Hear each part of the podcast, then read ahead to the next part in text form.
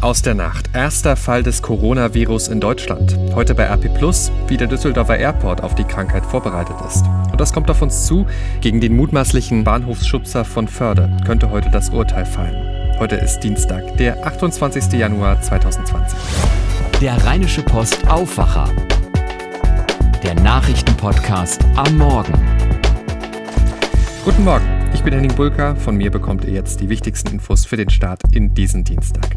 Und es war ja eigentlich nur eine Frage der Zeit. Nun ist es soweit. Nun ist auch in Deutschland erstmals eine Infektion mit dem neuartigen Coronavirus bestätigt worden. Ein Mann aus dem Landkreis Starnberg in Bayern habe sich mit dem Erreger infiziert. Das teilte ein Sprecher des Gesundheitsministeriums in München mit. David Riemer berichtet für die Deutsche Presseagentur. Was ist denn bisher über den Mann bekannt, der sich infiziert hat?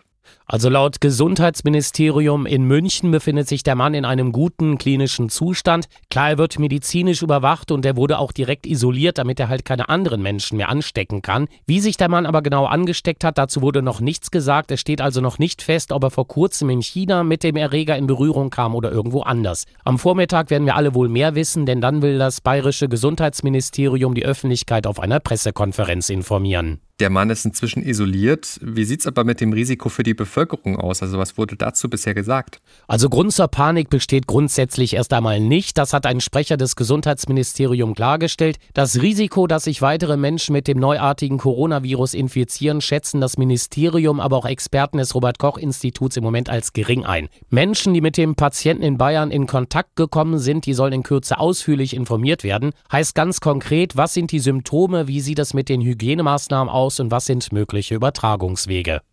Du sprichst es an. Was sind denn unter anderem die Symptome beim Coronavirus? Ja, das kann unter anderem ein trockener Husten sein, Fieber und auch Atemnot. Das alles kann aber mit Medikamenten abgemildert werden. Eine Impfung, die vor dem neuartigen Virus schützt oder eine spezielle Therapie zur Behandlung der Erkrankung, die gibt es bisher aber noch nicht. Daran arbeiten Mediziner natürlich mit Hochdruck, zumal in China die Zahl der Toten und auch der Erkrankten immer weiter steigt. Danke, David Riemer. Gerade angesprochen, hier in Deutschland läuft das alles sehr kontrolliert ab. In China steigen die Zahlen dagegen weiter. Nach neuen Angaben sind inzwischen 106 Menschen in China am Coronavirus gestorben. Mehr als 4000 sind infiziert. Die Lage beobachten wir natürlich weiter für euch auf RP Online. Und wir sind damit auch schon bei den Themen, die ihr heute bei RP Plus lest. Und auch da beschäftigt uns das Coronavirus und zwar, wie gut NRW eigentlich vorbereitet ist. Interessant ist da vor allem der Blick auf den Airport in Düsseldorf. Von dort gibt es mehrere Verbindungen aus China jede Woche. Recherchiert zu den Sicherheitsvorkehrungen dort hat Reinhard Kowalewski aus der Rheinische Post Wirtschaftsredaktion und ich habe mit ihm drüber gesprochen. Reinhard, du hast dich damit auseinandergesetzt, wie die Sicherheitsvorkehrungen aussehen am drittgrößten Flughafen in Deutschland, in Düsseldorf, was das Coronavirus äh, anbetrifft. Wie gut ist der Airport vorbereitet?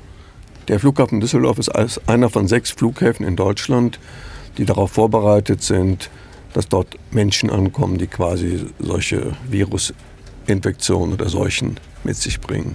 Er hat das auch schon mehrfach geübt, zum Beispiel mit der theoretischen Möglichkeit, dass es Ebola-Kranke gibt. Mhm. Dann üben Feuerwehrärzte und Flughafen gemeinsam, wie man ein Flugzeug an den Rand des Rollfelds stellt, wie man dann die möglicherweise Kranken rausholt und wie die dann zur Uniklinik gebracht werden. Die Feuerwehrleute haben dann spezielle Schutzanzüge. Es gibt auch einen speziellen Schutzwagen für solche Transporte. Und äh, die ganze Kleidung wird auch nach einem solchen Transport vernichtet. Mhm. Muss man sich das so ein bisschen vorstellen wie jetzt bei E.T. oder so? Das ist der Film, der mir immer so in den Sinn kommt, ne? oder ist es doch eine Spur kleiner? Also mir hat ein Feuerwehrmann gesagt, sie würden, falls Menschen mit Coronavirus kommen, möglicherweise nicht die besten Schutzanzüge nehmen, sondern die Nummer zwei, mhm. die deutlich preisgünstiger ist. Mhm. Weil er sagt, der Coronavirus ist nicht ganz so schlimm eingeschätzt wie Ebola. Darum können wir darauf verzichten. Also wir haben Fotos von diesen extrem aufwendigen Schutzanzügen. Das sieht wirklich aus wie Raummenschen. Also die mhm. haben auch so Plexiglasscheiben und ja. ich glaube, die haben auch so eine interne Sauerstoffzuführung, damit die praktisch überhaupt nichts einatmen. Mhm. Wie groß ist denn jetzt die Alarmbereitschaft? Also, weil man gerade so medial, das ist ein riesengroßes Thema, ähm, gerade der Blick nach China, der besorgt natürlich viele Menschen. Aber wie, wie groß ist denn die Alarmstufe am Düsseldorfer Airport? Ich glaube, die Alarmstufe ist hoch, aber nicht extrem hoch.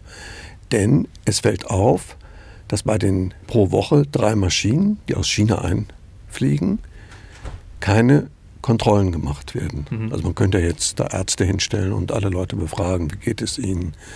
Haben sie Fieber? Haben sie Lungenbeschwerden? Das geschieht nicht. Es hängen aber viele Plakate aus, auf denen die Reisenden in Deutsch, Chinesisch und in Englisch darauf hingewiesen werden, was möglicherweise Symptome sind und was sie dann tun können, also wo sie dann anrufen sollen. Das Robert Koch Institut aus Berlin hat erklärt, dass sie allerdings im Moment das Risiko durch Grippe in Deutschland als höher einschätzen als den Coronavirus. Also kein Grund auf jeden Fall zur Panik. Genau, also keine Panik. Aber ich sag mal, ähm, es gibt Unternehmen hier aus NRW, die ihren Mitarbeitern schon raten, nach Möglichkeit nicht nach China zu reisen. Hm. Also sagen wir, eine gesunde Vorsicht ist schon sinnvoll. Reinhard Kowalewski, herzlichen Dank. Ja, bitte. Und noch mehr Infos rund um das Coronavirus lest ihr heute bei RP. Auch ansonsten ist der Flugverkehr heute Thema bei uns, und zwar der von Drohnen. Diese ferngesteuerten unbemannten Miniflieger, die kreisen nämlich immer häufiger über den Gefängnissen von NRW.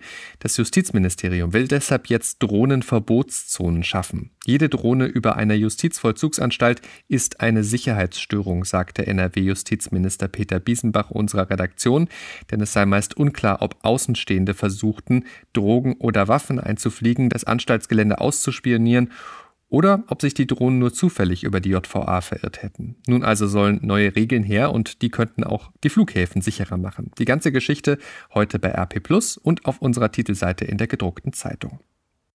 Und auch diese Meldungen beschäftigen uns heute Morgen noch. Die Bundestagsfraktion der AfD verliert ein weiteres Mitglied. Die sächsische Abgeordnete Verena Hartmann hat der Fraktionsspitze schriftlich mitgeteilt, sie wolle Fraktion und Partei mit sofortiger Wirkung verlassen. Sie wolle aber als fraktionsloses Mitglied weiterarbeiten im Bundestag. Eine Begründung für ihren Austritt gab Hartmann in ihrem Brief nicht an. Sie ist ehemalige Polizistin. Vor ihrem Wechsel in die Politik arbeitete sie unter anderem im Bereich Kommunikation. Sie gehörte im vergangenen Sommer zu den Unterzeichnern eines Appells, in dem der Stil des rechtsnationalen Flügels in der AfD kritisiert wird. Mit Blick auf den Flügelgründer und Thüringer AfD-Landeschef Björn Höcke heißt es in dem Appell, die AfD ist und wird keine Björn Höcke-Partei. Damit könnte ihr Austritt also schon was zu tun haben. Die AfD-Fraktion hat nach Hartmanns Austritt nur noch 89 Bundestagsabgeordnete. Insgesamt haben seit der Bundestagswahl 2017 fünf Abgeordnete der Fraktion den Rücken gekehrt. Die erste war die Ex-Parteichefin Frauke Petri. Außerdem blicken wir noch in die USA. Dort steht der Tod von Basketballlegende Kobe Bryant weiter im Mittelpunkt. Er und seine Tochter kamen ja mit sieben anderen Menschen bei einem Hubschrauberabsturz ums Leben. Die Untersuchungen der Behörden dazu dauern an. Experten würden wahrscheinlich noch fünf Tage lang die Unfallstelle untersuchen, sagte eine Sprecherin. Sören Gies berichtet für die deutsche Presseagentur aus Los Angeles. Gibt es denn schon neue Erkenntnisse? Ja, aber die Absturzursache bleibt wohl erstmal unklar. Wir wissen jetzt, dass der Pilot trotz des relativ dichten Morgennebels am Sonntag nicht nach Instrumenten fliegen wollte, wofür diese Hubschrauber absolut ausgerüstet sind, äh, sondern sich Sichtflug genehmigen ließ und in der bergigen Gegend auch recht tief flog. Das geht aus Funkverkehr hervor, der inzwischen ausgewertet worden ist. Aber ob und wenn ja, wie sehr dieser Umstand zu dem Unglück beigetragen hat, bleibt erstmal auch unklar. Danke, Sören. Behalten wir natürlich für euch weiter im Blick. Damit zu dem, was heute wichtig wird. In Duisburg könnte heute ein Prozess zu Ende gehen um einen Fall, der immer noch fassungslos macht. Im vergangenen Sommer, am 20. Juli 2019, soll ein Mann am Bahnhof Förde eine Frau vor einen fahrenden Zug gestoßen haben. Die Frau starb. Der 28-Jährige könnte heute verurteilt werden. Die Staatsanwaltschaft spricht von Mord aus Mordlust. Aber wegen einer schweren psychischen Erkrankung droht dem Mann die unbefristete Unterbringung in der geschlossenen Psychiatrie. Er selbst hatte jegliche Absicht bestritten. Bevor heute am Duisburger Landgericht ein Urteil fallen kann, müssen noch die Plädoyers gesprochen werden. Und auch in Dortmund gibt es einen Prozess, der so nicht alle Tage passiert. Angeklagt sind drei Schüler einer Dortmunder Gesamtschule. Sie sollen im Mai einen ihrer Lehrer in einen Hinterhalt gelockt haben, um ihn dort zu erschlagen mit Hämmern. Der Lehrer hatte jedoch Verdacht geschöpft. Die Anklage lautet auf Mordversuch und auf Verabredung zu einem Verbrechen. US-Präsident Donald Trump will heute seinen lange erwarteten Nahostplan vorstellen bei einer gemeinsamen Pressekonferenz mit dem israelischen Ministerpräsidenten Benjamin Netanyahu. Die Palästinenserführung hat den Plan bereits als Verstoß gegen UN-Resolutionen und geltendes Völkerrecht zurückgewiesen. Sie wirft Trump vor, in dem Konflikt einseitig Partei für Israel zu ergreifen. Israels Staatspräsident Ruven Rivlin ist heute in Deutschland. Am Vormittag beginnt er offiziell seinen Besuch. Rivlin kommt mit Bundespräsident Frank-Walter Steinmeier, Verteidigungsministerin Annegret Kramp-Karrenbauer und Bundeskanzlerin Angela Merkel zusammen. Steinmeier und Rivlin wollen gemeinsam mit Schülern des jüdischen Gymnasiums Moses Mendelssohn diskutieren. Und dann gibt es noch diese News, die heute droppt und wer weiß, vielleicht wird es eine echte Surprise. Nee, ich bin nicht verrückt geworden. Der Anglizismus des Jahres wird heute in Berlin bekannt gegeben. Eine Jury rund um den Sprachwissenschaftler Anatol Stefanovic von der Freien Universität Berlin kürt inzwischen zum zehnten Mal ausdrücklich den positiven Beitrag des Englischen zur Entwicklung des deutschen Wortschatzes, wie es so heißt. I'm excited. Damit schauen wir noch auf das Wetter für NRW und da ist es windig im Rheinland und am Niederrhein. Es gilt eine amtliche Warnung vor Sturmböen des Deutschen Wetterdienstes bis heute Nachmittag. Bis 80 km/h können die Sturmböen schnell sein, in Schauernähe sogar bis 100 km/h. Passt also gut auf. Schauer- und Graupelgewitter gibt es heute den ganzen Tag über immer wieder. Dazu bis maximal 7 Grad in NRW. Kommende Nacht kann es dann glatt werden. Die Temperaturen sind um die 0 Grad. Auch morgen dann immer wieder Schauer bis 7 Grad weiterhin und auch weiter windig.